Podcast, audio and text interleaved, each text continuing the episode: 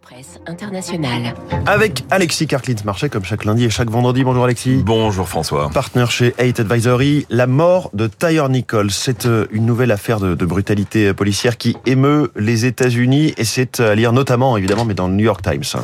Oui, l'émotion est grande. Cette euh, affaire Nichols a occupé toute l'actualité ce, ce week-end aux États-Unis. Donc Terry Nichols, 29 ans, euh, euh, afro-américain, qui a été arrêté début janvier lors d'un banal contrôle routier à Memphis, dans le Tennessee, alors qu'il rentrait chez sa mère, et qui est décédé trois jours plus tard, après avoir été hospitalisé suite à son arrestation. Bien, en fin de semaine dernière, François, plusieurs vidéos de son arrestation ont été diffusées et des vidéos qui montrent qu'il a, été sorti violemment de son véhicule, qu'il s'est enfui, puis a été rattrapé avant d'être tabassé. Des images absolument insoutenables qui ont relancé, souligne le New York Times, euh, un véritable débat et pas sur le racisme en l'occurrence, parce que les cinq officiers de police sont eux-mêmes afro-américains, mais sur la culture de la violence policière, mmh. sur l'abus de cette violence dans les méthodes qui sont employées.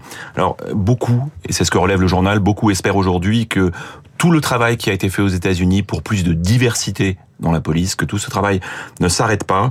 C'est notamment le cas à Memphis. Memphis est une ville, une des plus violentes aux États-Unis, mais c'est une ville qui compte près de un peu plus de 60% d'Afro-Américains et la police justement reflète cette diversité. C'est tout un combat qui a été mené euh, par les autorités politiques et par beaucoup d'Américains au cours des dernières années. Et donc le souhait, c'est que avec cette terrible affaire Nichols, eh bien il n'y ait pas euh, de retour en arrière par rapport à cette culture policière qui, est, qui a été euh, si longtemps, si longtemps critiquée et qui encore une fois malheureusement a conduit à des violences insoutenables. On s'intéresse avec vous aussi à l'Italie avec les 100 jours de Giorgia Meloni. Quel est le bilan? Alors, c'est un article du Corriere della Sera, qui est le grand quotidien italien, qui revient sur les 100 jours. C'est aujourd'hui, François, les 100 jours de la présidence du, du, Conseil des ministres par Giorgia Meloni. Le quotidien italien fait un, un, premier bilan et porte au crédit de la première ministre d'abord l'absence de choc sur les marchés financiers. La bourse de Milan s'est bien tenue euh, depuis son, son, arrivée. Les taux d'intérêt eux-mêmes euh, en Italie, un sujet très important, sont restés contenus. Elle a pris une position claire sur l'Ukraine, une gestion prudente et, et raisonnable de la transition après Mario Donc, souligne le, quotidien, la peur était sans doute excessive et parle même de Mélanie centrisme. Mmh. Mais pour, pour, le compte, l'espoir aussi semble un peu exagéré parce que pour l'instant, il n'y a pas eu de grande réforme.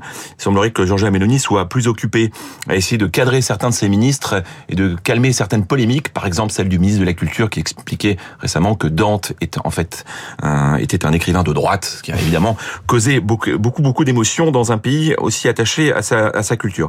Bon, dans les faits, le plus important, c'est qu'il y a les, une des échéances électorales qui arrivent, des régionales dans, dans quelques jours, dans deux régions importantes, le Latium et la Lombardie. Oui. Donc il est important qu'elle commence à réformer ce que souhaite de tout cœur le Corriere della Sera. Oui, effectivement. Elle a quelques promesses à tenir, mais pour l'instant, c'est le, le, pragmatisme qui domine. Mmh. Et puis, Alexis, l'obésité, là, vous nous ramenez à la France, l'obésité progresse rapidement dans notre pays. La France, vue de l'étranger, la France vue par The Economist, euh, l'hebdomadaire britannique, qui s'inquiète de voir l'obésité progresser en France, dans un pays où l'idéal de minceur est, est, toujours bien vivant, dans une nation qui est réputée pour ses défilés de mode. Eh bien, The Economist rapporte que entre 1997 et 2020, la part d'adultes français considérés en situation d'obésité a doublé, atteignant 17% de la population, ça fait 8 millions de Français. Alors certes, ça reste très en dessous des États-Unis, on est à 40% des adultes qui sont en situation de surpoids, le Mexique à 33% ou même le Royaume-Uni plus près de nous à 26%. Mais euh, souligne The Economist, l'obésité touche notamment les plus modestes, de plus en plus les femmes, notamment le quart nord-est de la France.